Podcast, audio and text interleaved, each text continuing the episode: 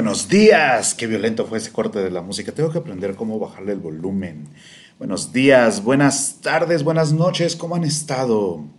Bienvenidos de nueva cuenta a este Notiarte Mañanero, donde vamos a estar revisando las noticias de arte y cultura más relevantes de esta semana. Algunas de ellas venden un Rembrandt que probablemente nunca volvamos a ver en un museo. Se encuentra una nueva fotografía del último que pintó Van Gogh, con una relevancia nula realmente, pero siempre es bueno para, pues para, para los que especulan con Van Gogh. ¿Qué otra noticia tenemos por acá? La antiobra de Nicanor Parra, otra obra para los fanáticos del arte conceptual.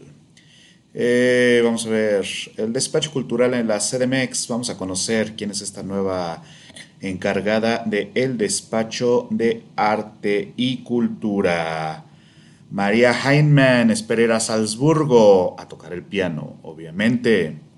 Pagarán los artistas de Guanajuato para participar en el FIC. No tengo ni idea por qué eso es una noticia cuando siempre ha sido así. Diálogo, difusión partidista, eso no nos interesa. Festival de danza se realizará en teatros, pero sin público. Qué útil. El lujoso libro que María Estuardo, bueno, realmente hay como muy pocas notas, pero la otra nota que también es muy importante para el día de hoy es que mañana tenemos directo con Fernando Castro. Mañana directo con Fernando Castro en el canal, bueno, en mi canal, pues en eso, en mi canal, Fernando Castro, López Borrego y Rayitox debatiendo sobre la utilidad de los museos actuales, banalidad, corrupción, completa indiferencia. Mañana vamos a estar hablando de eso a las 11 de la mañana. Bienvenidos a todos. Wilder Sumarán, Marmelo, Alejandra, Miguel Lax, Ángel, Grifo, Ana Sosa, Víctor y todos los que nos están saludando. Rocco, ¿cómo estás? Saludos a Gonzalo Lecaros desde Tierra del Fuego. Saludos a todos.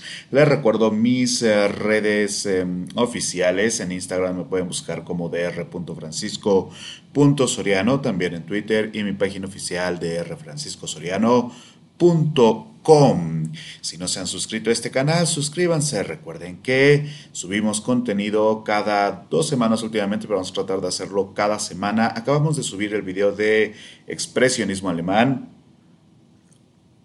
Creo que quedó bonito, la verdad es que me siento satisfecho con ese video. Me tardé mucho, dura, dura, pues dura media hora, es un poquito más largo que de costumbre, pero es que era mucha información y hay que encontrar el modo de condensarla sin que resulte particularmente aburrido. Así que pues sí me tardé un poco, pero ya está online el video de expresionismo alemán, pintar y resistir. Si quieren verlo, si no lo han visto, échenle un ojo después de este notiarte y denle un like y también denle un buen like a esta a esta, a esta transmisión en vivo y si está en su corazón mandarnos un super chat, recuerden que pueden hacerlo desde menos de un dólar, de hecho desde medio dólar lo pueden hacer en la parte inferior de donde salen los mensajes. El otro día me preguntaban, oye, ¿dónde se da eso de super chat? Bueno, es en el signo de pesos que hay debajo de, pues, de los mensajes. También les recordamos que este directo Llega a ustedes gracias a Café Caturra, qué buen café, el mejor café de México. Pídalo así en latazaperfecta.com. ¿Tiene Café Caturra? Sí, aquí está. Está muy bueno el café. Mm.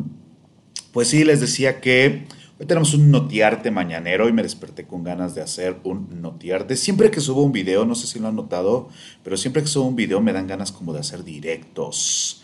Eh, vamos a ver qué dicen por acá antes de... Ah, sí, manita arriba, dice Juan Ortiz. Antes de empezar a ver las noticias, vamos a ver...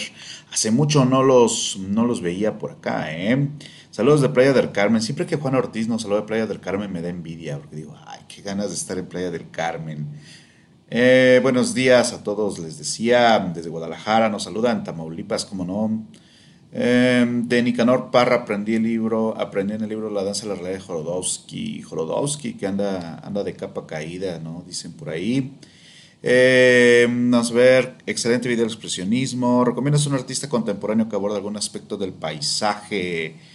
Pues depende de qué tan contemporáneo. A mí me gusta mucho Nicolas Steele que hace paisaje, pero pero pues eh, no, sé, no sé a qué tipo de paisaje, lo contemporáneo es muy amplio. ¿Algo les iba a platicar? Pues nada, creo que no, saludos desde Perú, están cerradas las playas bueno, están cerradas las playas, pero nada más ese, esa brisita, brisita playera. Saludos Diego Tipán Ramos desde Madrid. Pues les decía que hoy vamos a ver un, un, notiarte, algunas noticias que han simbrado el mundo de el arte y la cultura del mundo. No sé si la han, eh, no sé si la han simbrado propiamente, pero es lo más reciente que tenemos y para eso estamos transmitiendo, viendo algunas noticias de medios publicados para no caer en fake news y demás. La primera de ellas, les decía, es, bueno, creo que la más em, relevante o más bien la más sonada últimamente es esta, esta pieza de Rembrandt que acaba de, acaba de venderse. No sé si ustedes la vieron, pero acaba de venderse una pieza de, de Rembrandt. Un autorretrato que muy mañosamente, bueno, yo lo utilicé en la miniatura, pero muy mañosamente se hacía un acercamiento así exagerado o incluso les voy a enseñar cómo como sucede en la miniatura de Dolce Vele, se utilizaba una, una pintura de Rembrandt que evidentemente no es la que, la que se estaba vendiendo. De hecho, la que se estaba vendiendo es la pieza pequeñita que está a su izquierda. A su izquierda, esta que está por acá. Bueno, esta es la que estaban vendiendo. Esta del Universal. Les digo que hay algunos que utilizaban así un, un retrato random y daba la impresión de que estaban vendiendo ese autorretrato, lo cual sí sería monstruoso. Creo que eso sí ameritaría pues, pues así armar una protesta. Digo, ¿quién la va a escuchar? Pero no, no estaría de más protestar porque este autorretrato ha desaparecido del mercado, pero no, digo, del ojo público para pertenecer al mercado, pero no era ese, era este pequeñito, es un, es un autorretrato, yo creo que de los más chiquitos de, Rembrandt pintados. Este tamaño, de hecho, era muy común en sus grabados. Yo hace no mucho tuve la oportunidad de, de ver muy de cerca un grabado de Rembrandt era un autorretrato que era una estampita. Yo creo que si tenía 3 centímetros en su lado más largo era mucho. Y este cuadro es bastante peculiar porque es lo que se conoce como un estudio, aunque bien podría ser una obra terminada. Quién sabe, ya saben cómo era Rembrandt. Pero eh, sí tenía este, este pequeño cuadrito que acaba de salir. Vamos a leer un poco la noticia. Eh, déjenme no permitir nunca las notificaciones del Universal. El Universal a veces tiene buenas notas, pero es súper invasivo y es muy, muy eh, como agresivo en su publicación. Pero dice entonces, autorretrato donde Rembrandt muestra sus mejores prendas. Mm, bueno, sí, la gorguera y es un traje más o menos de lujo, pero así como sus mejores prendas quién sabe quién haya elegido el título de la nota. Vamos a, vamos a darle el beneficio de la duda. A lo mejor sí eran sus mejores prendas, yo creo que no, pero uno nunca sabe. Pero eh, muestra sus mejores prendas, rompe récord de subasta. La obra era uno de los últimos autorretratos de Rembrandt en manos privadas y hay un par de teorías sobre el elegante atuendo del pintor. Y bueno, mucha publicidad, vamos a leer la nota. Uno de los autorretratos de Rembrandt en posesión de un particular fue subastado este martes por Sotheby's, para variar, por un monto de 14,5 millones de libras, cifra con la que la pieza establece un nuevo récord en ventas en la categoría de autorretratos. Bueno, es ya, ya es mucho exigir la categoría, ¿no? Pero bueno, el cuadro de 15 por 20 centímetros firmado y fechado en 1632 por el gran maestro flamenco lo representa a los 26 años vestido de ceremonial negro con sombrero de fieltro y cuello blanco de encaje. De hecho, de hecho es una gorguera, es esta pieza. Eh, es una... Ah, no, las gorgueras son de metal, pero creo que estas también se llaman gorgueras, pero no sé si es un cuello de encaje. De cualquier modo, es un Rembrandt puro, ¿saben? Está los recursos propios de Rembrandt, la acentuación en la zona de luz, el descuido, bueno, el descuido porque Rembrandt, sus descuidos son como la mejor pieza que vamos a hacer, pero bueno, el descuido en la zona poco iluminada, la insinuación de la mano, de hecho es, es un Rembrandt muy Rembrandt, es un Rembrandt chiquitito, pero está prácticamente todo lo que, lo que caracteriza un retrato de Rembrandt, manejo de luz impastada en la zona más luminosa, insinuación de las manos sin detalle para provocar la tensión en la cara, eh, la falta de material en la zona de sombra para, bueno, con la misma intención, los negros matizados sobre el fondo para crear la, el volumen de la figura. O sea, es un Rembrandt que la verdad es muy Rembrandt y bueno, cualquier Rembrandt es muy Rembrandt. Es llamativo lo pequeño que es, pero lo que es más llamativo es esto, que se vendió, eh, bueno, vamos a seguir leyendo, la pieza no fue autentificada hasta 1996, qué curioso, tras un análisis que demostró que lo realizó sobre la misma madera de roble que el soporte de otro retrato que hizo su amigo Maurits Huygens. A lo mejor, pues, quién sabe, que le sobró. Para George Gordon de Sotheby's, el atuendo formal poco corriente en las decenas de autorretratos del artista... Eh, bueno, esa es una afirmación como muy amplia, la verdad. Sugiere que tal vez haya querido mostrarse elegante para cortejar a quien se convertiría en su musa y esposa. Últimamente los profesionales del arte están muy cursis, ¿eh? Saskia Van Hillenburg. Siempre he pensado que si algún día tengo una hija le voy a poner Saskia. Y convencer a sus padres de que era un buen partido para su hija. Eh, puede ser, como no, es una bonita teoría, es como para una novela. Eh, no sé, el, el, hombre de la gorguera negra, qué sé yo. Eh, según Gordon, lo realizó en muy poco tiempo, puesto que el fondo no había terminado de secarse cuando Rembrandt lo firmó algo que era muy de Rembrandt. Con un calendario complicado por la pandemia de COVID, Sotheby's decidió realizar una única subasta nocturna en la que reunió más de 500 piezas. Bla, bla, bla, bla, ya no dice nada más. Pero ¿qué es lo interesante de esto? Además de que es un Rembrandt, y bueno, ya saben que yo tengo la opinión de que siempre que se compra un Rembrandt, un Caravaggio, una obra de un gran maestro en el mercado privado, a mí me da un poco de tristeza porque probablemente nunca la vamos a volver a ver en vivo o ni siquiera vamos a tener la oportunidad de verla en vivo. A mí me causa un genuino conflicto, ya lo he mencionado en otros directos, pero pues en cualquier caso, a mí lo que me parece bien curioso es que yo leí la nota de que le iban a subastar hace un par de semanas y esperaban un precio de 20 millones de dólares. Ahora, lo curioso del monto por el que se vende es que son 14 y medio millones de libras, pero al cambio actual, 14 y medio millones de libras son poco más poco más de 18 millones de dólares. Es decir, que se quedó por 20, por 20, por 2 millones debajo de los 20 millones a los que esperaban eh, el precio, ¿saben? Esto es muy llamativo porque, aunque parece que en estas cifras como tan amplias no tiene demasiado sentido, 2 millones menos del precio esperado es muy raro porque usualmente rebasan el precio. De hecho, eh, es muy común que ustedes lean notas donde dicen, bueno, eh, pues se vendió tanto, pero esperábamos un poco menos y rompió récords. O sea, hay, una, hay, un, hay un mecanismo para decir que rompió récords eh, en el área de autorretratos. Bueno, no sé, no sé cuál sea el precio a vencer como el autorretrato mejor vendido. Creo que era uno de Frida Kahlo, de hecho pero la verdad es que así como romper récord, no, no rompió récord, no rompió récord en las piezas de Rembrandt subastadas, no rompió récord como la obra de un maestro flamenco más cara. O sea, tuvieron que construir un récord nuevo para que rompiera un récord, pero se quedó dos milloncitos por debajo de lo que estaban pensando que iba a salir. Eso ya es algo, o sea, parece muy poco dos millones en un contexto de 18 millones, pero quiere decir que de esos dos millones que esperaban que hubiera, no, no, no, no, no, no se vendieron, ¿saben? Vamos a ver por acá. ¿Cuál es su muralista favorito? Fácil, Clemente Orozco. Saludos de Buenos Aires, El Sol, ¿cómo estás? Uriel, bienvenido. Amanda, ¿cómo estás? Acabo de ver el expresionismo alemán, qué bueno. Juan Fal, un gusto, Juan, ¿cómo va tu canal? Juan Fal es un, es un profesional de los materiales que va a estar haciendo un canal, según me comentaba, esperamos.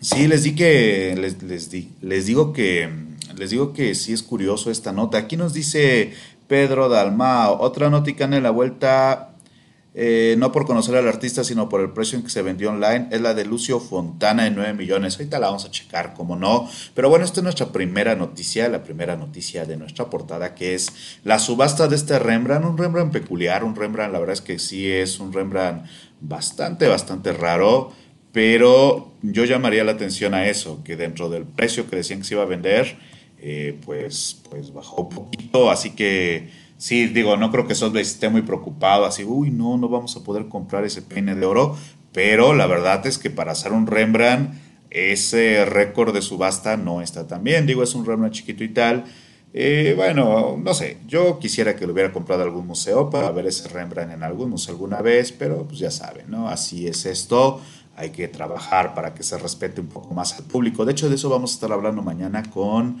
Fernando Castro, López Borrego y Rayito sobre cuál es la función de los museos, tienen alguna función los museos, realmente son monumentos a la banalidad y a la corrupción cultural. Que digo, también va a haber algún, alguna diferencia porque pues, ellos están en España y yo estoy en México, no sé qué tan parecido funcionan los museos, pero vamos a poder platicar un poco de eso con el señor López Borrego, el señor Fernando Castro y Talks el día de mañana. Vamos a ver otra, otra noticia. Hay noticias interesantes por ahí. Vamos a ver, por ejemplo, directamente nos vamos a ir por acá. Vamos a ver esta de El Gogh que acaban de encontrar. Es curioso cómo redactan las, las noticias, porque eh, de repente, de hecho yo lo escuché ayer en radio, yo ayer fui a Puebla a ver a, algunos parientes ahora que terminó un poco la cuarentena, pero escuchaba al tipo que la que daba una noticia en la radio diciendo, no, sí, es que Gogh sufriendo y todo,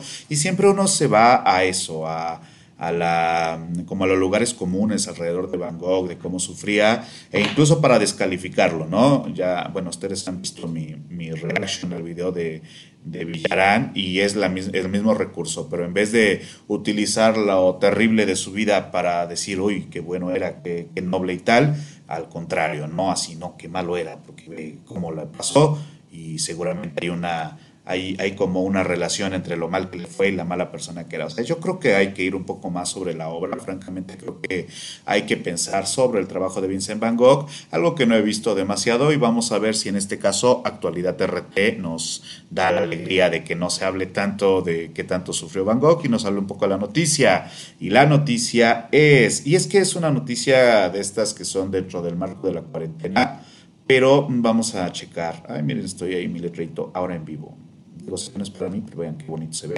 Entonces les digo, ahí estoy. Y les digo que la noticia dice, hayan, eh, gracias a la cuarentena, el lugar que Van Gogh pintó en su último cuadro.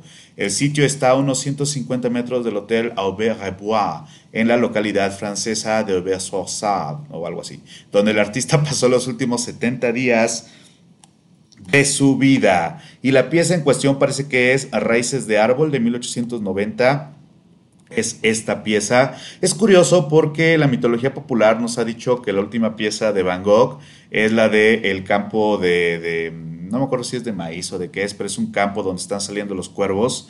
Y yo he visto incluso varios documentales donde dicen, esta obra refleja los cuervos huyendo tras el sonido del disparo. Y bueno, la verdad es que no creo que tengas la la voluntad o el humor para ponerte a pintar cuervos después de que te disparas, ¿no? O sea, es, es, raro porque la mitología a veces estorba para entender bien eh, a Van Gogh. Pero, eh, bueno, pues dice esto, dice esto la noticia, ¿no? Que, que este fue el último cuadro. Eh, yo no estoy tan seguro en el, en el todo Van Gogh de el MoMA. Dicen que no está bien seguro de eso, pero vamos a considerar que sí. Y dice, el Museo Van Gogh de Ámsterdam comunicó este martes que un investigador ha podido identificar el lugar que el artista neerlandés representó en Raíces de Árbol, que fuera su última obra pintada el día de su muerte. Según Le Monde, la identificación del lugar fue posible gracias a la cuarentena por el COVID-19, ya que obligó a Wouter van der Been, historiador de arte y director científico del Instituto Van Gogh, bueno, también, eh, a permanecer encerrado en su casa en la ciudad francesa de Estrasburgo. Para matar el tiempo, se decidió clasificar postales con fotografías tomadas a inicios del 20 en Albert-sur-Ossa, una pequeña ciudad cercana a París. Bueno, lo que ya vimos, ¿no? Y parece que es esta, es esta eh, postal, es esta raíz de árbol. Ay, no sé. Ay, ¿ustedes qué dicen? Yo creo que. Pues sí, sí se parece, pues. Ay. Bueno, vamos a considerar que a lo mejor Van Gogh vio la misma postal y quiso conocer el lugar, ¿no? Pero así como, bueno, vamos a ver qué dicen nuestros, nuestros espectadores. No olviden darle like, no olviden enviar su superchat si les nace enviar superchat. A ver qué, qué dice la gente sobre estas raíces. A mí me parece que es un poquito difícil, es un poquito difícil de comprobar, pero ustedes qué dicen, vamos a ver. Decía Luis Cardoso y Aragón, los tres grandes muralistas son dos, Orozco, ¿no? Son, eh, sí, pues sí. Sí, de hecho, no sabía que la frase era así, yo la recordaba, o me la habían contado distinta, pero la verdad es que Orozco es por mucho mejor. ¿Encontrar el Van Gogh que había sido robado? Todavía no. Clepsidra sideral, súper temprano, sí, estamos aprovechando la mañana. Es fácil sufrir, padezco trastornos esquizofrénicos de hace 15 años, respeto a la locura. Es que la cosa es esa, ¿no? Es como, como oigan, aguanten un poquito, todavía están viendo que Van Gogh encima de todo se pone a trabajar. Pero bueno, es parecido, dice por aquí. ¿Cuánta voluntad tendría para pintar los cuadros estando al borde de la muerte? Yo siempre suelo recordar la versión de Van Gogh, La vida. Es un libro, ahora les digo de quién es. Vamos a aprovechar que tenemos conectado, que tenemos conectado el OPS para platicarles de quién es Van Gogh, La vida. Y en Van Gogh, La vida es un libro, es este libro exactamente, que de hecho ustedes pueden comprar. Eh, vamos a ver si está en Amazon, por cierto. Pero bueno, hacerle un comercialito a Van Gogh, La vida es este libro, déjenme muevo yo. Es este libro de eh, Steven Knife y Grover White Smith en Van Gogh la vida, publicada por eh, Ludrus, creo que es la, la, editorial, y la pueden conseguir en español, de hecho. Pero lo peculiar de Van Gogh, la vida, es que es probablemente el trabajo biográfico de Van Gogh más completo hasta la fecha. Es un trabajo muy amplio, es un trabajo de varios años donde estos dos autores se pusieron a investigar a fondo, así a una, una, investigación tremenda. La verdad es que yo, yo lo leí en, una, en un par de días. Es un libro muy grande, pero te atrapa. Y la verdad también es que es un libro redactado de un modo tan apasionado y más la vida de este señor que es muy apasionante, pero también la atención en los detalles sobre la obra, sobre el arte. No sé, alguien regáleselo a, a Villarán, por favor.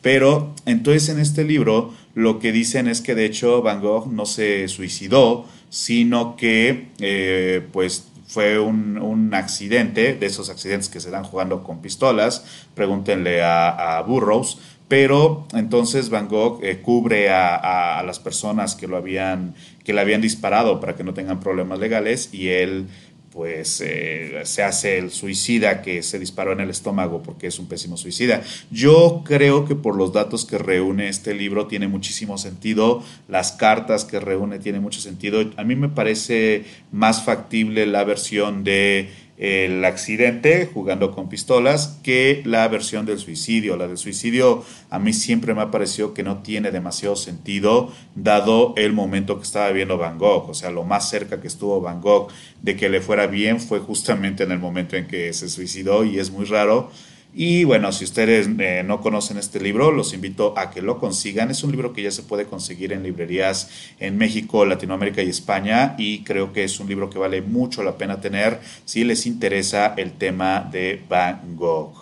Y bueno, les decía yo que esto es como, bueno, un, dato que vale la pena tener a la mano cuando vemos esta noticia sobre las raíces de, Van Gogh que pintó antes de suicidarse, bueno, yo diría antes de morir más bien, y no antes de suicidarse, porque les digo, yo no estoy muy seguro. Y dice, eh, bueno, pues esto, que esta persona logró identificarlo viendo postales. Ahora, lo que es curioso es que haya una postal sobre este lugar de aves ¿no? O sea, si alguien se tomó la molestia de fotografiar esto, probablemente es que era un lugar donde, donde, se apostaban los fotógrafos. Algo que se sabe de la fotografía de la época es que a diferencia de la fotografía actual que que tú tomas una foto con tu iPhone así en cualquier momento y tiene super calidad y tal, pues realmente los fotógrafos de la época eran cazadores, se ponían en el lugar, esperaban a que pasara algo, directamente contrastaban, por ejemplo, en este caso, contratabas a un muchacho para que pasara con tu foto y le decías, mira, párate ahí con la foto y haz de cuenta que no estoy aquí, ¿no? O sea, es algo que sí se hacía por la tecnología, el tiempo y todo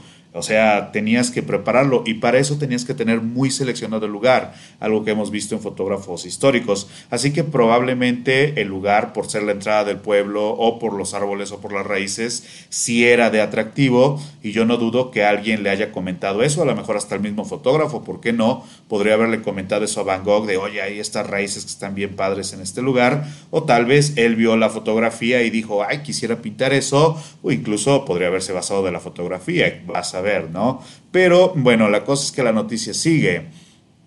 Eh, dice, en un comunicado del Museo Van der Been, explicó que a pesar del estilo especial de Van Gogh, el cuadro refleja fielmente las peculiaridades del lugar situado en la calle d'Aubigny perdón, en la localidad francesa. Todos los elementos de esta misteriosa pintura pueden explicarse mediante la observación de la postal. Y aquí tienen esta superposición que sí está muy interesante, pero uh, está raro, ¿no? Porque, ahora vamos a ver la, pintura, está raro porque si la superposición es tan exacta, supongo que es, es, como un, un boceto, no creo, no creo que sea literalmente que lo superpusieron y funcionó, porque si lo superponen y se corresponde exactamente a la toma, ahí hay algo muy raro, ¿saben? Es como, o sea, Van Gogh se puso justo en el mismo lugar del fotógrafo, eso ya nos dice dos cosas o conoce al fotógrafo o el fotógrafo lo llevó o vio la fotografía, pero si se superpone y queda exactamente igual, bueno, eso está muy raro, pero vamos a considerar que no, ¿no? Que es como un ejercicio, pero pero no creo que sea superpuesta literal. Entonces tendríamos que pensar que, a lo mejor hasta calcó, pero no lo creo, no lo creo.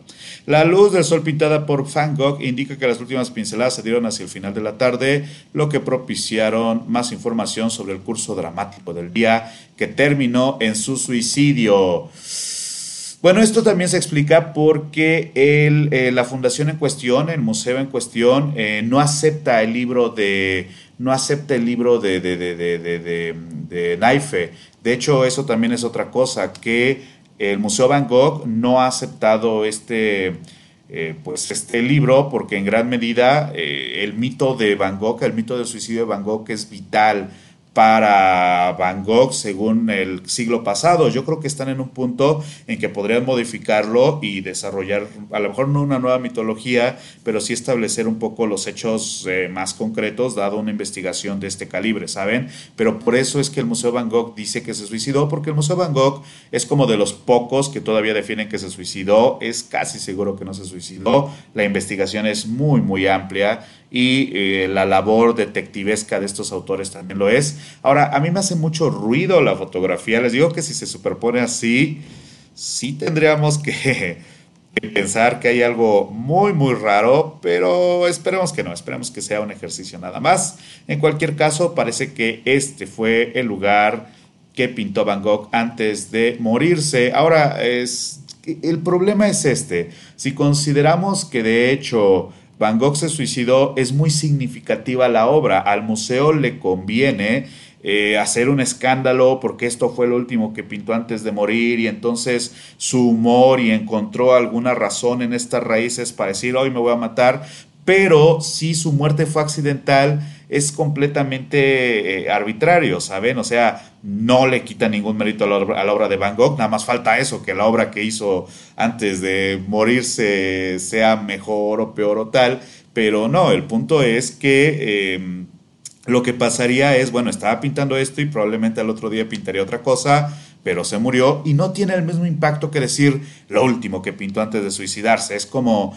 esta mitología de antes de suicidarse escribió esta canción, antes de suicidarse eh, mandó esta carta, antes de, o sea, no es esa lógica, es muy raro porque Van Gogh, por ejemplo, a menos que se tomen sus cartas como todas cartas suicidas, no hay una carta suicida como tal donde explico mis motivos, porque bla, bla, bla, y, entonces decir esto fue lo que pintó antes de suicidarse hace que la pintura en cuestión sea una especie de carta suicida, de bueno, esto es lo que yo voy a hacer antes de morirme, pero ya sé que me voy a matar. Y creo que en ese aspecto el museo es muy mañoso, porque la noticia la da así. Lo último que pintó antes de suicidarse, y tú dices, wow, hay que ir a ver esa pintura porque ahora sabemos que es la pintura que es su carta suicida. Y por ahí no, pues por ahí fue el último que pintó antes de morirse y ya, tan tan, ¿no? Vamos a ver un poquito, bueno, realmente lo que dice el cuadro, lo que dice la nota de RT es prácticamente eso. Yo diría, bueno, es muy interesante ver un cuadro de Van Gogh, cualquier cuadro de Van Gogh, si le quieren agregar el bonus de, bueno, fue el cuadro que pintó antes de morirse, vale, y si quieren agregarle directo de, no, fue el cuadro que pintó antes de suicidarse, bueno, también es más emocionante, pero yo les invitaría a considerar el último cuadro de Van Gogh como un bellísimo, bellísimo cuadro de Van Gogh que vale la pena ver más allá de que sea el cuadro de aquí o el de allá. Yo creo que el punto con Van Gogh es eso, o sea, Van Gogh peleaba por una pintura que saliera de la realidad, desde la realidad, que saliera de la percepción, que fuera una pintura destinada a mm, poder sentir esa, ese amor que él sentía, que él tenía por la naturaleza, por la gente. Yo francamente creo que hay que ser un poco crueles para no apreciar la pintura de Vincent Van Gogh. Eh, pregúntele mañana a Alberto Castro su opinión sobre Van Gogh. Eh, me encantaría, pero, pero eh, pues sí, sí, cómo no, vamos a...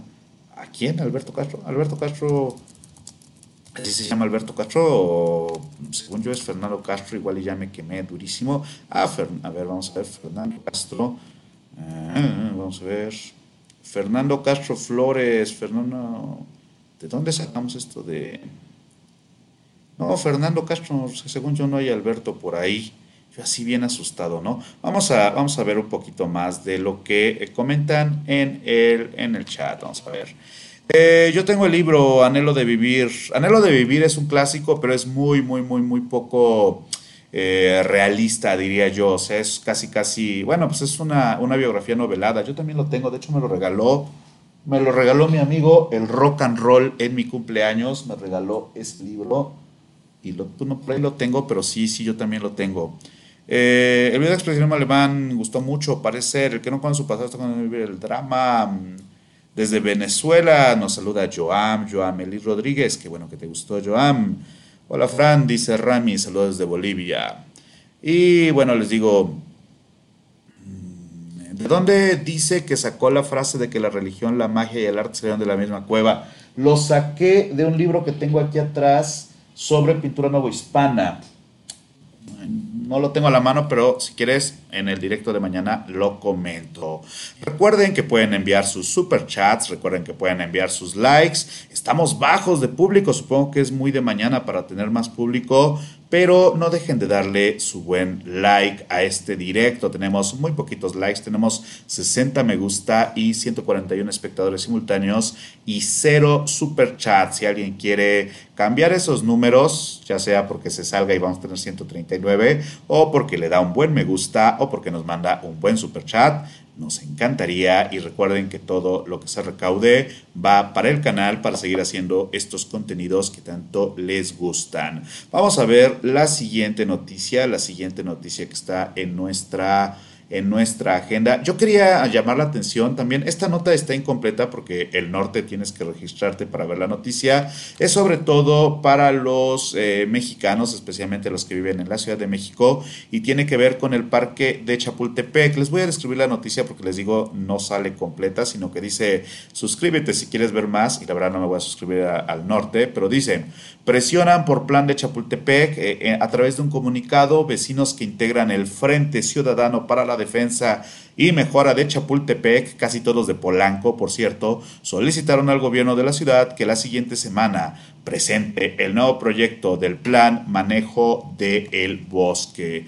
Ahora, ¿por qué es bien curiosa esta nota? Esto les digo, no, no, no les va a, no les va a interesar mucho a los, a los que no sean mexicanos. Vamos a dejar correr un poquito el video también, de hecho, aquí está un proyecto, está como un anteproyecto de Chapultepec, pero lo que es realmente curioso, y yo ya hice un video sobre este tema, es que, vamos a dejarlo correr para que haya imagen, es que, eh, bueno, el frente, que es un frente mm, eh, conformado por una de las zonas más ricas de la Ciudad de México, hagan de cuenta que es uno de los barrios, pues, más ricos, Polanco es así como un lugar donde tienen casas gigantes, departamentos gigantes, eh, restaurantes carísimos, todo este tipo de cosas. Eh, formó este grupo, digo, no quiero decir nada con eso, sino quiero decir esta zona, porque también Chapultepec atañe a otra zona bastante más pobre, pero esa parece que no tiene tanta participación. Pero entonces esta, esta zona, este Frente Unido por Chapultepec, lanza una convocatoria en Twitter que fue trending topic de la ciudad, no de México, de yo protejo al parque. Recordemos que el parque de Chapultepec es como el, área verde más grande de México. Ahora, esto yo lo quería comentar porque me causa mucha, mucha problemática, bueno, no mucha problemática, pero mucha como ruido que eh, la campaña decía eh, palabras más, palabras menos, pero mencionaba que se oponían a la destrucción del bosque porque como iban a destruir un pulmón de la Ciudad de México, el más importante. E inmediatamente después que se oponían a la destrucción del bosque, exigían que se diera a conocer el proyecto porque no se sabía pues de qué iba el proyecto. De hecho, hay un anteproyecto, se puede consultar y, se puede ver también el video y se puede ir a, la página de transparencia, pero eh, pues en efecto es un anteproyecto, no es el proyecto. Ahora, lo que a mí me hace ruido es que si el anteproyecto habla de, de reforestación y de hecho hubo una campaña muy grande para que regalaras árboles, yo fui a regalar árboles a Chapultepec, pero el punto es, si no conoces el proyecto, ¿cómo sabes que van a destruir el área verde? Y yo se lo pregunté, yo se lo pregunté a uno de los que integran esto del Frente de Protección a Chapultepec y me bloqueó, ¿no? Así que me queda como, como esta duda, o sea, ¿cómo puedes afirmar que van a hacer algo como destruir el bosque que no tiene ningún sentido, por otro lado? sin conocer el proyecto, ¿saben? Digo, es una duda que yo quiero dejar ahí. Si alguien del Frente por la Protección del Bosque me puede resolver de dónde sacaron que van a destruir el bosque, me encantaría, pero esta es una nota de color más bien, o sea, es una nota que sí me quedas como, güey, porque no tiene mucho sentido, pero bueno, solo para mencionarlo, por si, por si ustedes les interesa el tema, pueden encontrar diferentes posturas en Internet. Yo me mantengo a favor del proyecto del bosque de Chapultepec, de Orozco, de Gabriel Orozco. De hecho, tengo un video explicando mis razones, pero yo personalmente creo que es una buena idea, un proyecto necesario que va a, traer beneficios en el área de turismo si sale bien. Y eh, creo, que, eh, creo que Gabriel Orozco, si bien eh, está al frente del proyecto, hay que entender que no es él el que está haciendo la planeación urbana y tal, sino que él suelta ideas y le dicen, bueno, es posible, no es posible, tiene estos problemas, no tiene estos problemas, o sea, no es tan sencillo como decir, es que la demagogia y Gabriel Orozco es el único y él ni siquiera es arquitecto, bueno, es un poquito más, más complicado que eso. Si quieren investigar un poco, estaría interesante, pero yo mantengo mi postura, yo creo que es una buena idea el proyecto del bosque de Chapultepec y además de que es una buena idea, creo que es muy necesario, no nada más por los vecinos del frente por el bosque, sino por la enorme, enorme cantidad de personas que no son vecinos, que acuden cada fin de semana y tal. Yo sí creo que si vemos el proyecto no es, no es tan, tan mala idea. En cualquier caso, pues ya, vamos a, vamos a ver otro. Gray, ¿cómo estás? Buenos días. Espero que hayas descansado. Gray es alumna en los cursos online y ayer se fue a dormir temprano, así que espero que haya dormido bien.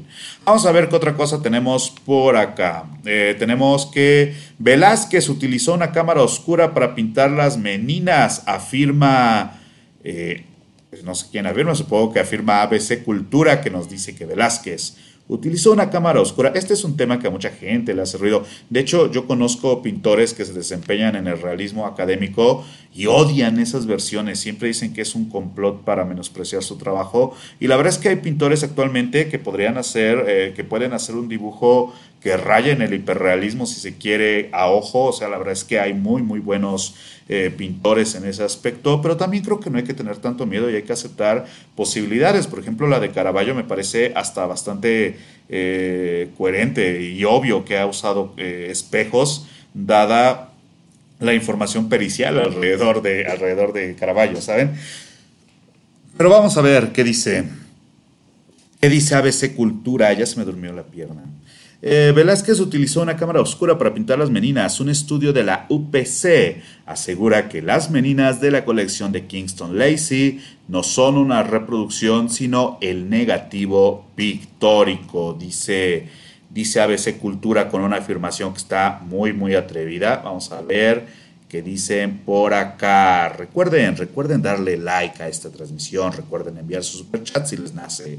Una investigación de la Universidad Politécnica de Cataluña, ups, ah no, UPC, llevada a cabo con técnicas de dibujo asistido por ordenador, CAT, demuestra que Velázquez habría usado una cámara oscura para pintar las meninas. Así lo ha contado constatado, perdón, el profesor de la Escuela de Arquitectura del Valle, ETSAP, ¿cuántas siglas, eh? investigador del Grupo de Investigación Análisis Críticas de la Modernidad, Arquitectura y Ciudad de esta universidad Adiós, como que me perdí una coma o algo así. Pero bueno, dice, Miguel Usandizaga, quien en el año 2000 inició una investigación cuyos resultados se han hecho públicos hoy, imagínense, 20 años de... Es que esa es la cosa, de repente es muy fácil como descalificar, de decir, claro que no, porque eran genios, claro que no, porque eh, eso lo dicen, porque no tienen talento. O sea, ese tipo de descalificación de los que defienden a los grandes machos del barroco, pero que lo defienden descalificando las teorías, ¿no? De, no, es que como tú quieres usar proyector, por eso dices que usaban, porque así te justifica. No, bueno, este señor, el señor Miguel Usandizaga, tardó 20 años en investigar esto. O sea, mínimamente por el tiempo en que investigó, a lo mejor deberíamos de considerar la posibilidad de que lo que dice tiene sentido, porque digo, yo hice un, yo hice un doctorado de cinco años y bueno, creo que fueron seis más bien, pero la verdad es que es, es como, pues sí, no es cualquier cosa tomarte seis años de tu vida estudiando un mismo tema, ¿saben? Así que cuando de repente el señor Miguel Usandizaga se toma 20 años para estudiar las meninas, lo menos que le debemos es como no descalificarlo de inmediato. Pero bueno, dice... Em, eh, inició una investigación cuyos resultados se han hecho públicos hoy y que ha permitido llegar a nuevas conclusiones sobre la considerada obra maestra del pintor barroco Diego Velázquez, Diego de Velázquez. Según, eh, según concluye Usandi Saga, la perspectiva, las líneas generales del cuadro fueron trazadas por Velázquez utilizando una cámara oscura de tipo cabina porque además eso ya se puede saber a partir de ordenadores cuando utilizaste cámara oscura, cuando utilizaste espejos. O sea, ya se puede como, como sacar eh, a través de las matemáticas como los secretos ópticos, ¿saben? Pero bueno, más tarde, invirtiendo el funcionamiento de la cámara, iluminando su interior y oscureciendo la habitación, qué buena idea, Velázquez proyectó el cuadro pequeño sobre un lienzo más grande en blanco y trazó las líneas generales del cuadro siguiendo la proyección para a continuación completar el cuadro más grande. Tiene muchísimo sentido además, y además saben qué es lo interesante, que de repente se descalifica, por ejemplo, yo recuerdo mucho a Nedrum diciendo, eso no puede ser porque es una composición y las composiciones no se pueden proyectar. Yo no sé, eh, de hecho ni siquiera sé si tiene sentido, a mí me parece como muy, muy, muy rara esa afirmación de Nedrum, yo creo que no tiene sentido, pero lo verdaderamente interesante es que hay como muchos trucos, ¿no? Por ejemplo, este, hacer el, estudio pequeño y luego trazarlo en grande o obtener elemento por elemento y luego eh, como superponerlo. O sea, de repente como que hay la visión de que los pintores no hacían eso y, y ¿por qué no lo harían? ¿Saben? Solo por cuestiones de tiempo es muy coherente que lo harían, pero además esto de, bueno, primero hago el estudio y luego, luego, hago la pieza grande, o sea, no es que como algunos hiperrealistas mantengan la proyección constante y pinten sobre ella para igualar colores, lo cual no es posible, por cierto. O sea, no, lo que, lo que se dice es que de repente utilizaron eh, cámara oscura o espejos o lo que sea para sacar el boceto y poder pintar más rápido sin hacer el dibujo. Pero a veces lo que se reclama es eso. No, claro que no. Tiene que haber un dibujo académico al fondo. Por ejemplo, como hacía el Jean-Louis David, que pintaba a los modelos desnudos y encima de pintar los modelos desnudos para tener la, la anatomía exacta, pintaba la ropa. O sea, no, eso es muy de academia francesa. Algo que se tiene que entender es que lo que actualmente entendemos como pintura académica y que vemos en los videos que, le encanta a todo mundo, que está el modelo enfrente y la gente hace el boceto y luego pinta directamente y en una sola sentada ya tiene el cuadro acabado, es algo que proviene del el neoclásico francés. Los barrocos no pintaban así los románticos rara vez pintaban así, los flamencos definitivamente no pintaban así y los renacentistas probablemente no pintaban así. O sea, lo que nosotros vemos, ese tipo de videos de pintura académica, si quieren vamos a ver uno rápidamente, eh, pintura, modelo, eh, realismo, academia. Vamos a ver si sale uno así rápido. Pero ese tipo de pintura no se hacía hasta la Academia Francesa. Por ejemplo, lo que hace la Academia de Barcelona, que la verdad tiene una, una este, una calidad increíble, o sea, no quiero, en ningún momento estoy diciendo que sea eh, una mala pintura o lo que sea, obviamente no, obviamente yo no estoy diciendo eso, ni, ni estoy diciendo que sea menos valiosa, eso también eh, no lo estoy diciendo en ningún momento, pero me refiero a que este tipo de pintura que es como tan famosa actualmente, donde se empieza a trabajar de 0 a 100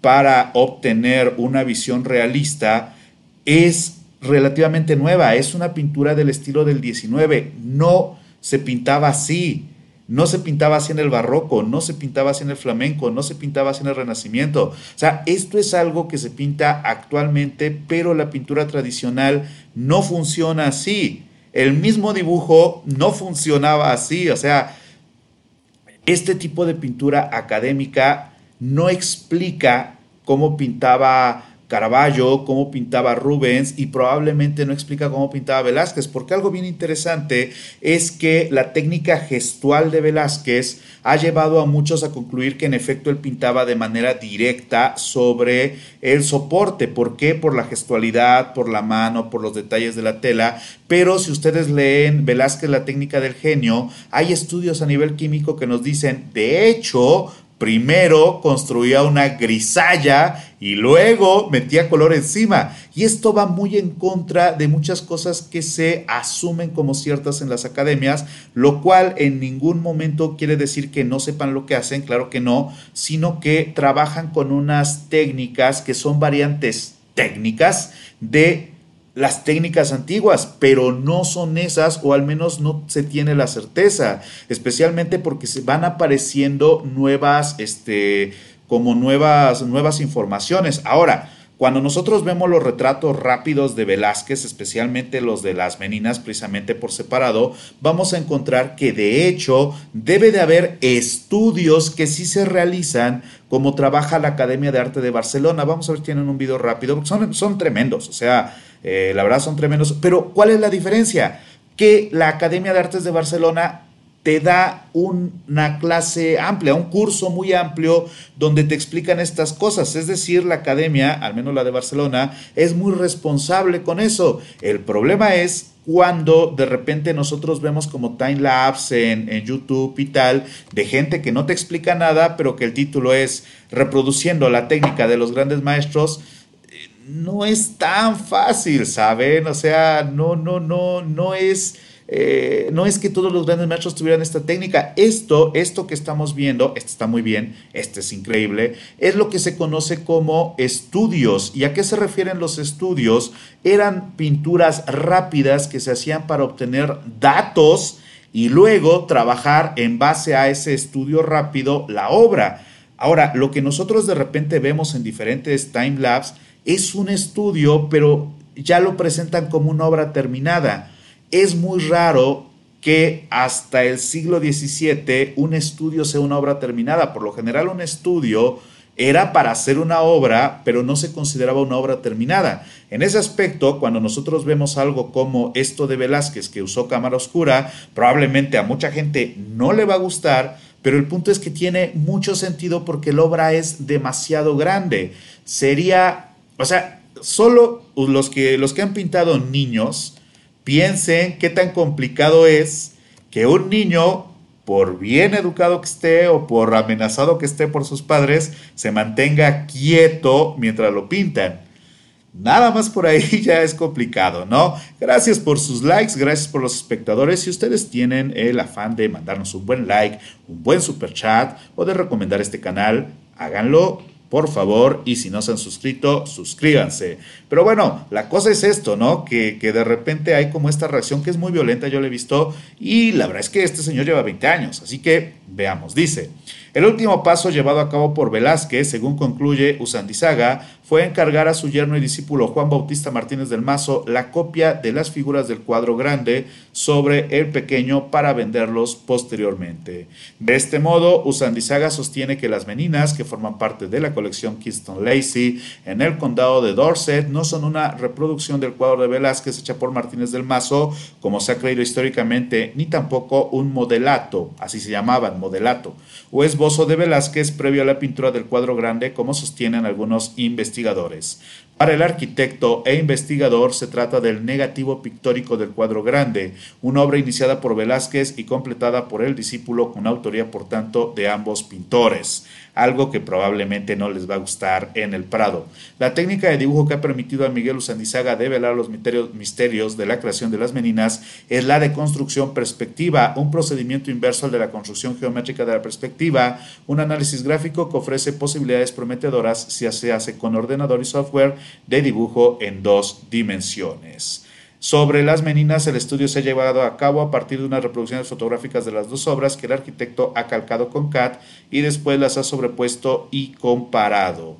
El investigador sostiene que al comparar nuestros calcos de las dos versiones del cuadro, comprobamos que la perspectiva y las líneas rectas que definen los rasgos generales del espacio del cuadro eran, salvo la diferencia de tamaño, prácticamente idénticas y una copia con esta precisión de un cuadro a otro no puede conseguirse a simple vista.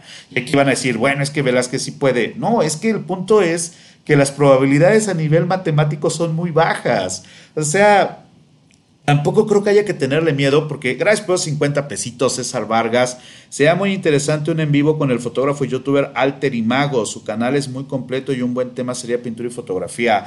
Alter Imago sí, sí conozco, bueno, no lo conozco. Creo que, creo que lo he visto en vivo una vez, pero en algún momento teníamos uh, una, una, amistad en común, por decirlo de algún modo, y sí, cualquier día, de hecho vamos a platicar con Alter Imago, claro que sí, hay que, hay que platicar con él, cómo no.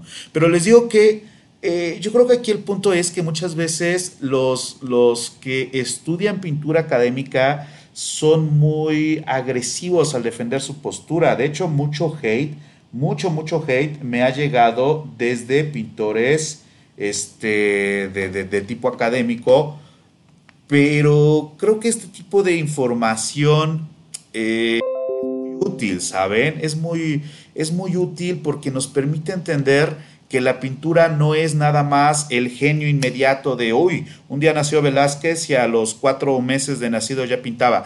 No, es un proceso complejo. La pintura, toda pintura es proceso y todo proceso adquiere complejidad a través de los usuarios de dicho proceso. Y el punto es que el proceso pictórico es un proceso de conocimiento y evolución que ha cambiado desde la era de las cavernas hasta ahora y se ha ido actualizando con las tecnologías de la época.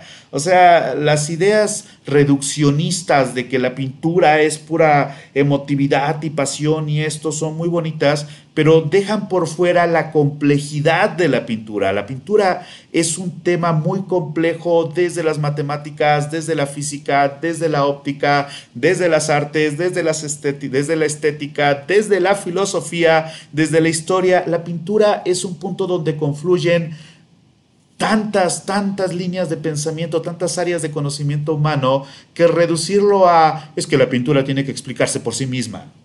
Averina Lesper, eh, es absurdo, es completamente reduccionista y va en contra de festejar, proteger, estudiar y ampliar lo que es el arte.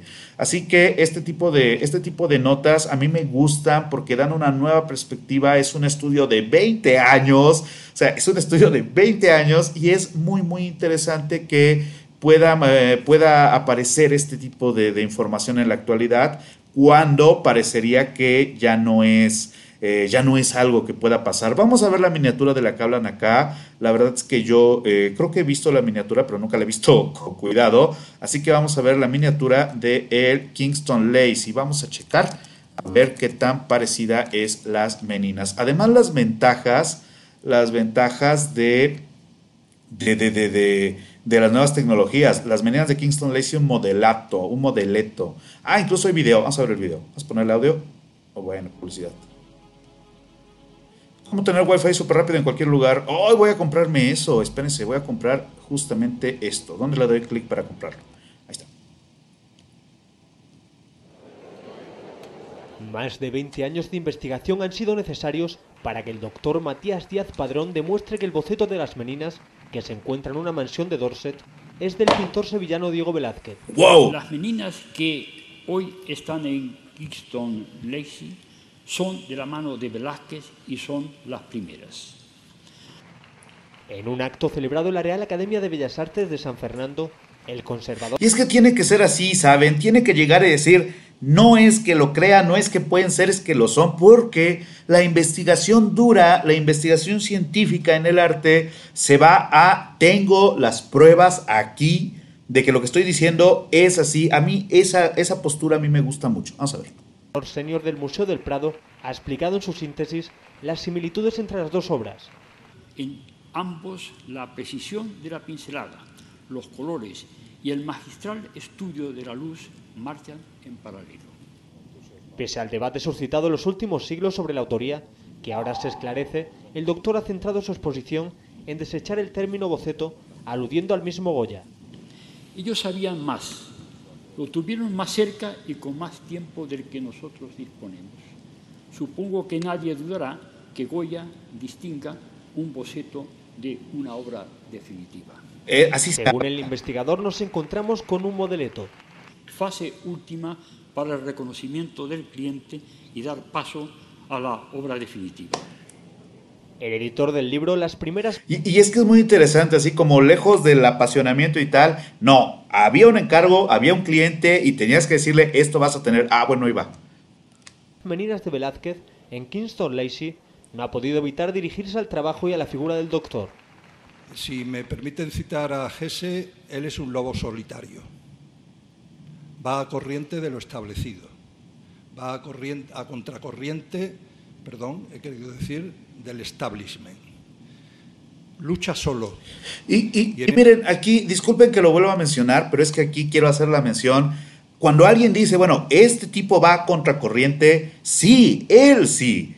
No, no eh, el que pone hashtag aparte, no, el tipo que se toma 20 años para afirmar algo sobre las meninas que no se ha afirmado nunca antes, que va en contra de todo lo que la gente cree, los profesionales de la pintura creen de las meninas, que va en contra probablemente de lo que los museos les gustaría creer. O sea, porque mucha gente va a decir, no, bueno, es que esto ya hace que la Lacey, entonces ya eh, tiene un Velázquez. No, o sea, nadie se toma 20 años para eso. Si vas a hacer un fraude, no te tomas 20 años para hacer un fraude. Te tomas, eh, contratas cuatro o cinco profesionales de Velázquez, haces que digan eso y ya está. No funciona así. Una investigación de 20 años que alguien hace para demostrar que su idea de que las meninas se hicieron con cámara oscura, eso eso es revolucionario, pero no, no el, el, el, asumir posturas a favor o en contra radicalmente para decir me estoy levantando en contra de algo. No, esto, esto es lo que tiene que haber. Conocimiento, estudio, constancia, disciplina para poder afirmar esto es así, así es como funciona. Así funcionan las grandes ideas, así funcionan los grandes desarrollos, ¿saben? Vamos a seguir viendo, me gusta esta nota, me gusta mucho. Vamos a ver. Uh... Eso nosotros como editores le acompañamos. Este es un descubrimiento de una importancia incalculable para el mundo de la pintura que equivaldría al hallazgo de una novela de Cervantes o a la aparición de la Sinfonía número 37 de Mozart. Bueno, no sé, ¿no? Oye, sí, Nostalgia en 3, 2, 1. Eso que se te vino a la mente, nos encantaría que nos lo Está, está interesante, está interesante la nota. Dejen, voy por café, aguante.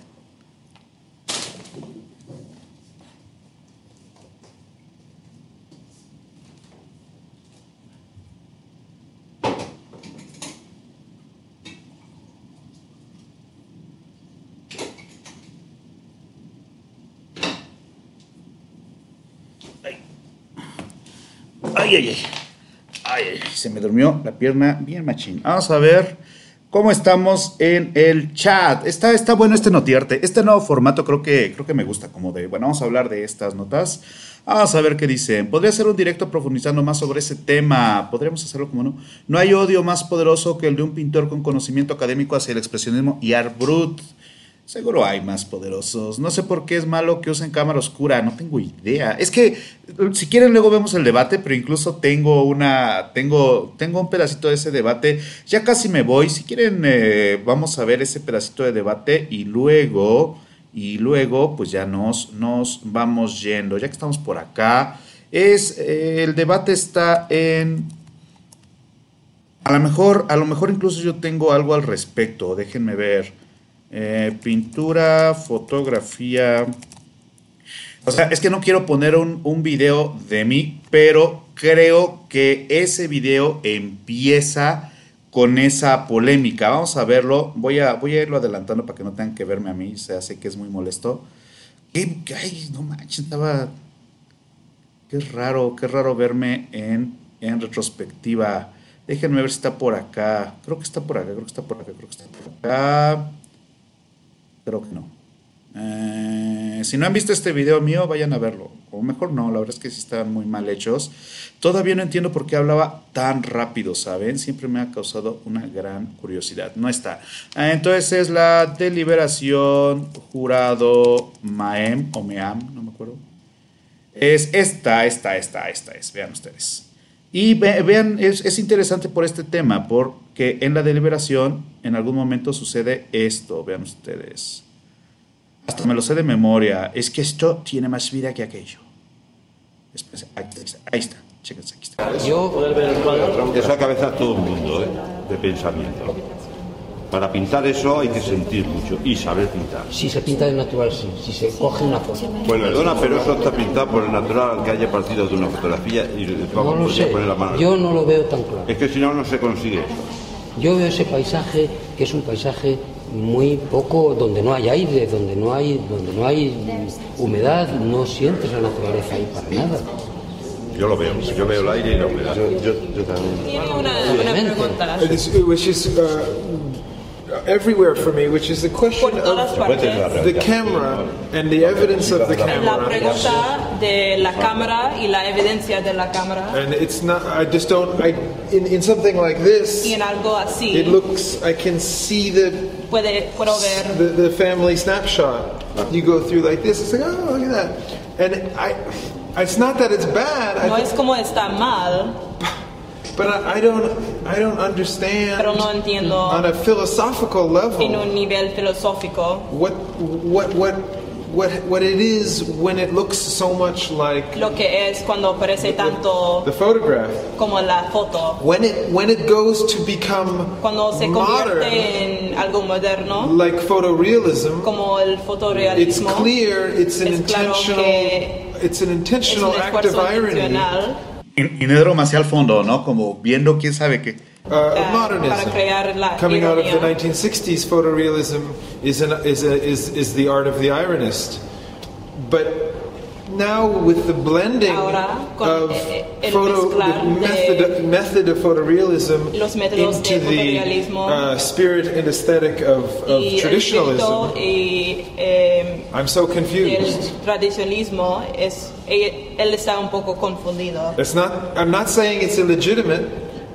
I just don't know how to. It's my own problem. Y, es que esa parte es interesante, ¿no? Cuando un pintor como Jacob Collins, este Jacob Collins se los presentó, dice, no es que sea ilegítimo, parte de la premisa de que lo legítimo es hacerlo con modelo, o sea, pero ya el uso de hablar de legitimidad pictórica, oh, I just don't know dice que su problema personal es que I just don't understand the category. no entienda la categoría a que pertenece una obra así.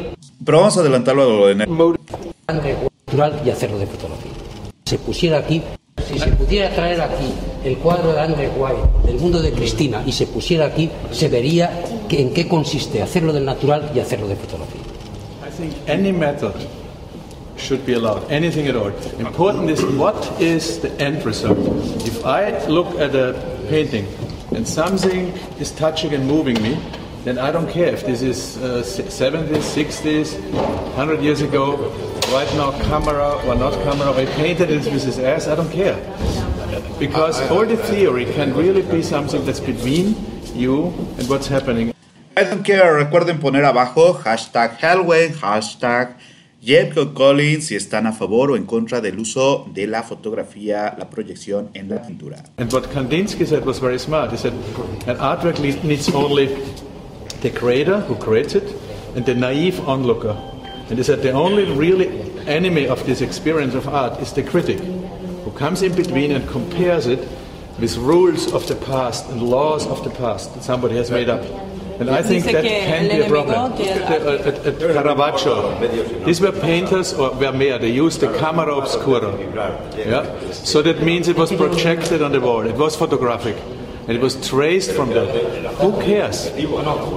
Look at the result. It's amazing. However, I did it. Who cares? I think uh, critics and theorists have brought in too many ideas and rules, and I think rules and, are, too, are actually poison for art. Art is something that you have to experience with your senses, with your heart, Can with your soul, yes, okay. and Can not so much with your mind. Can we come back to something? Sure. Hockney Vean, vean lo que dice Ned. said something very interesting. He said, in spite of Da Vinci, Rembrandt, and Titian, all of these people have used camera obscura. And I go back and say, why do the best not use camera obscura? Pero mejor, es que esa es la cosa, esa como superioridad, no solo técnica, sino medio moral. ¿Por qué no ser mejor que Da Vinci y no usar cámara oscura? O sea, es, rara, eh, la entiendo desde el punto de vista de la habilidad manual, pero, pero me hace como un poco de ruido que se utilicen palabras como legítimo, como, como ser mejor. que son dos palabras. Why didn't Rembrandt use it? Why didn't why didn't Titian use it? Why didn't Leonardo use it? Caravaggio is great. Is one of the greatest. Yes, but he didn't use it either. Caravaggio did use it. We definitely. don't know anything. No, it's he obvious. Gets, he gets Caravaggio, I, I, believe, he definitely did it. That's what Hockney proved very well. Not this big, big composition. You can't make. Siendo una composición no lo puede hacer con cámara oscura. Ese comentario en particular no lo entiendo, no sé a qué se refiere. Claro que se puede. With the camera obscura. I think Hockney actually proved it almost scientifically why you can. There's many many reasons why you can. There's evidence that he did use it, of course, because there's certain effects. Bueno, esto es parte de esto es parte de la deliberación del jurado de el concurso de pintura y escultura figurativas 2013. A mi gusto, la más interesante de todas las deliberaciones de este, de este concurso que se hace anualmente por el nivel de discusión que se llega. Ahí están tranquilos, pero hubo un momento en que realmente pensé que el señor Collins se le iba a ir a los golpes al señor Hellwayne. Lo que les decía, de repente esas discusiones se ponen muy, muy pesadas, pero es interesante porque de hecho ahí Nedrom eh, afirma algunas cosas que creo que no tienen un sustento y, el punto de la ciencia, eh, bueno, pues el método científico no funciona asumiendo cosas, ¿saben?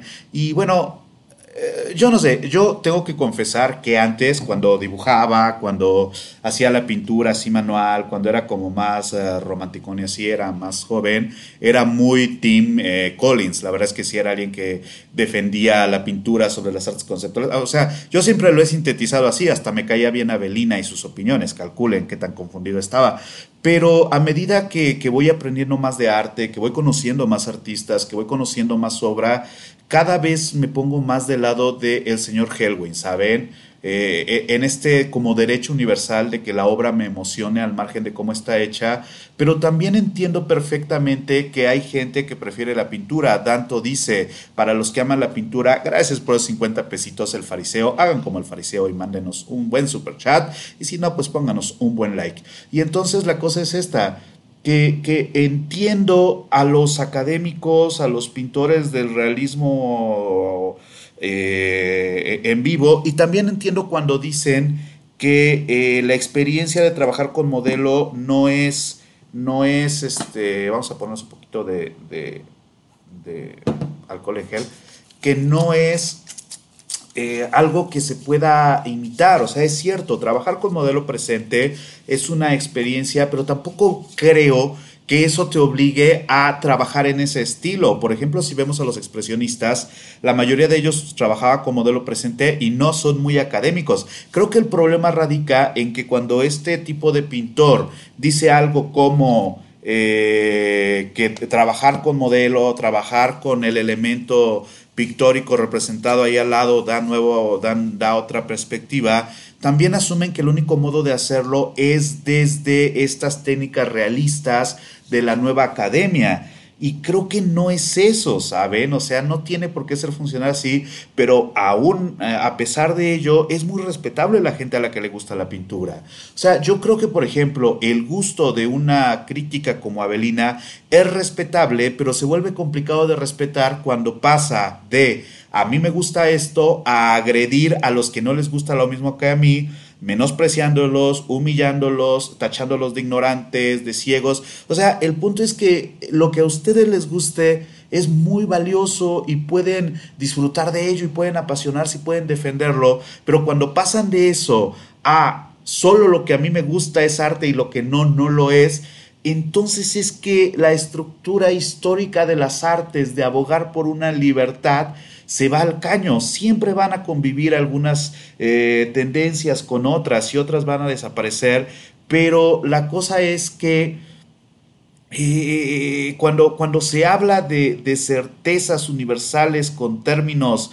como legitimidad, se está atentando contra la misma esencia de las artes, ¿saben? Porque las artes son una cosa cambiante a partir de los criterios sociales, a partir de los avances técnicos, a partir de los avances tecnológicos, y, entonces tratar de encasillarla en esto es nada más, es, es al menos es absurdo, al menos es algo muy absurdo. Pero bueno, si quieren ver más de ese debate, les digo, es la deliberación del concurso de pinturas y esculturas figurativas 2013 del Museo Europeo de Arte Moderno. Dura una hora y doce minutos, pero la verdad es que lo pueden adelantar la mayoría. Por ejemplo, este, por ejemplo esto, miren esta, esta miniatura. El fraude de Antonio López critica su pintura. Bueno, ya sabes por dónde va a masticar la iguana, decimos en México, ¿no? O sea, ya desde que te dicen eso. Ah, aquí está mi video. Ese video me gustó mucho. Si no han visto mi opinión sobre Antonio López, vayan a verlo ahora mismo. Es un video que hice pues de los primeros que hice ya tratando de ser un poco más profesional. Pero la cosa es esa, eh, nadie, le, nadie pide, nadie pide, o al menos yo no, no sé si nadie, pero nadie pide que dejen de disfrutar el arte que les gusta, ni que les empiece a gustar ahora el arte conceptual, por ejemplo. Es que a mí me gustaba el arte figurativo y ahora a fuerza te tiene que gustar el conceptual. No, no, no, no es eso. Simplemente mantengan una mente abierta, mantengan mantengan una capacidad de emocionarse por cosas nuevas, por hallazgos nuevos, por, por, por, por, por, descubrir cosas nuevas. Yo les prometo que si en algún momento les gusta el arte conceptual y pueden disfrutar del arte conceptual, y no digo de todo, sino del que está bien hecho, les prometo que van a ser más felices yendo a museos, más felices yendo a exposiciones. Pero si en cambio cuando ven una obra de arte conceptual inmediatamente dicen, oye, eso no es arte, eso es un fraude, eso, se les va a hacer muy mala sangre porque van a estar enojados todo el tiempo. O sea, enójense con cosas que sean molestas, como por ejemplo que alguien compró por 18 millones de dólares un Rembrandt que nunca vamos a volver a ver. Enójense con ese tipo que compró esa pieza porque nos las arrebató, sí, sí, con el que compró el Caravaggio, pero también enójense con las estructuras de dinero que legitiman artistas sin hacer juicios críticos. No dejen de ser críticos, pero no sean no dejen de ser críticos, pero no dejen que su crítica los conduzca a la crueldad. Sería mi comentario. Eh, dice Ultrapastito 1, ¿cómo estás Ultrapastito? ¿Qué opina de la versión hiperrealista de la pintura de la creación de Adán? No la conozco, ahorita la... Bueno, ya me voy, si quiere la vemos otro día. Un video sobre Bauhaus. Es que Bauhaus es un tema muy pesado. Se puede hacer un video, pero la verdad es que la Bauhaus es un tema como tan específico que sí es muy pesado, pero podemos hacerlo. Eduardo Pichardo, ¿cómo estás, Eduardo? Ah, qué bueno que se aparece Eduardo, porque también les voy a comentar que a partir, bueno, el próximo domingo tenemos eh, Pop Art y Actualidad con Eduardo Pichardo, pero vamos a hacer como una nueva variante, bueno, lo voy a hacer yo, que vamos a transmitir en vivo en el canal principal. Una vez que esté terminada la transmisión, vamos a agarrar ese video, lo vamos a poner en las transmisiones del canal de directos y vamos a dejarlos ahí, es decir, voy a empezar a acumular los pop art y actualidad en el canal de directos y si empiezan a pegar vamos a cambiar el canal de directos por el canal de pop art y actualidad. ¿Esto para qué? Pues para que tengamos bien dividido directos, largos y los videos editados acá pero la transmisión que va a ser el día domingo a las 6 de la tarde, vamos a hablar un poco de música con una invitada de lujo que sabe mucho del tema. Eh, los vamos a hacer por acá y el directo se va a bajar y se va a llevar, ya un poquito más editado por cierto, al canal de directos que si ustedes les gusta el proyecto y lo apoyan, terminará siendo el canal de pop art y actualidad. ¿Acaso Mozart o Beethoven, eh, Beethoven no hubieran usado sintetizadores o los aparatos electrónicos de ahora para hacer música. ¿Quién sabe? Pero es que yo creo que el punto es que la sola idea de es que ahora esto, ahora aquello, no, ubíquense en el momento histórico. Por ejemplo, eh, antes no había Instagram, ¿saben? Antes un, pues, un, un encargo era algo muy peleado. O sea, dejen de tratar de ver al pasado con los ojos de la actualidad. Es muy complicado. Traten, traten de ubicarse en el momento histórico. Fernando Castro tiene la conferencia más larga de la historia de 24 horas. Un dato que está interesante. Eh, José Jaime Pintor, poco conocido del siglo XX, haga una cápsula. Daniel Ramos, Klim sí se puede, pero no al revés. Hable de literatura en ese canal. ¿Podemos hacerlo? ¿Cómo no? ¿Para cuándo podcast de Evangelion? Ah, estaría padre, Evangelion me gusta mucho. Evangelion es una... ¿Sabes? De hecho, podríamos hablar, ahora que lo mencionas, de la nueva serie de Evangelion y así como cuál es mejor, ¿no? Porque yo creo que, es que no sé, sé que es medio boomer, pero la original era la original, ¿saben? Estudio diseño industrial en la UAM, Azcapotzalco, temas ajenos que en nuestro país no son relevantes, sinceramente, necesitamos desarrollar nuestro diseño, eso es obvio. Podemos hacerlo, cómo no. En fin, gente, muchísimas gracias por sus. Ah, saben la que la nota que ya no vimos, lo de lo de si era la COVID o el COVID. Yo diría le COVID para no complicarnos. Pero bueno, se nos quedaron algunas notas en el tintero. Luego las revisamos, como no. Vimos poquitas, pero bien vistas. Estuvo, estuvo bien este notiarte. Me gustó, me gustó, como no. Hay algunas notas que pues, son, eh, no sé, como más locales, ¿no? ¿Quién es la encargada del despacho de cultura en la CDMX? Es María Guadalupe Lozada. Ah, podemos verlo. Ese puesto me gusta, eh. le, voy, le voy a hacer ojitos a ese puesto a ver si me hace caso, porque estoy pensando que para como están llevando la cultura, ser funcionario de cultura en México no ha de ser tan difícil y, quién sabe, yo creo que podría ser un buen trabajo. Álvaro Obregón, lejos de las estampitas, ah, las mejores fotos de la semana, festival de danza desde teatros, creo que no hay, no hay noticias, no hay noticias como internacionales, hay algunas noticias locales, algunas eh, noticias relevantes por acá, pero... Eh, creo que no hay demasiado. Bueno, esa de la pirámide de la luna punto para Teotihuacán, está interesante. Luego hacemos un video solo para eso.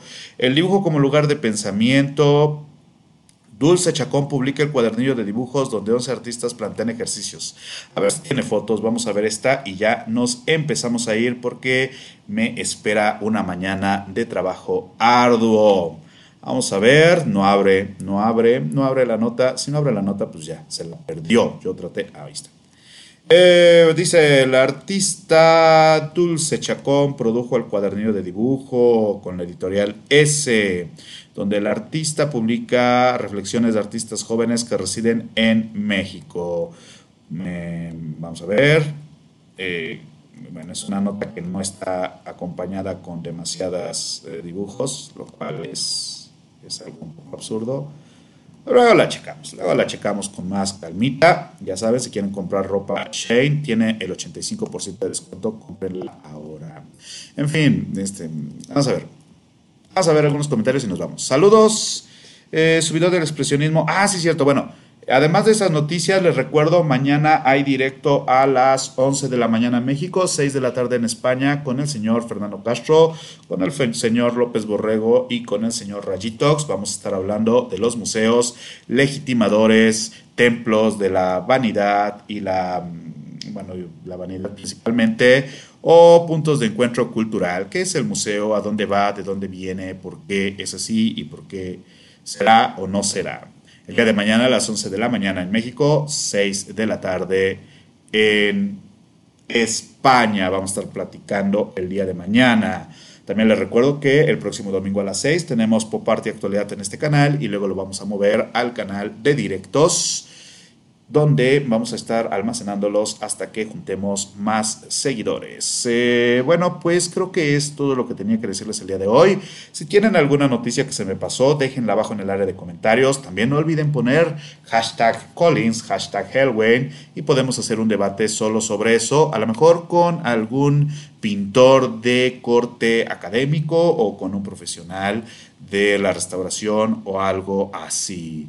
De cualquier modo, les recuerdo, gracias por sus 146 likes. Den un buen like. Si no han dado un buen like, echen un buen like por el ingreso en chat. Hoy tenemos eh, un ingreso bajito. Muchas gracias por su super chat. Si quieren dejar un super chat eh, caminero, si no, no se preocupen. Eh, gracias por las 1060 reproducciones que tuvimos el día de hoy. Tasa de chat bastante baja, pero vamos a estar revisando los datos para tratar de llegar a más gente. Desde la Ciudad de México, soy el doctor Francisco Soriano. Dice Víctor Castellanos, ver los curados de ese video mm, que nos mostró, vamos a echarle un ojito. Ah, ok. De cualquier modo, les digo, desde la Ciudad de México, soy el doctor Francisco Soriano. Les mando un abrazo un saludo, manténganse extraordinarios y nos vemos el día de mañana. Un saludo a todos y hasta luego. Bye bye.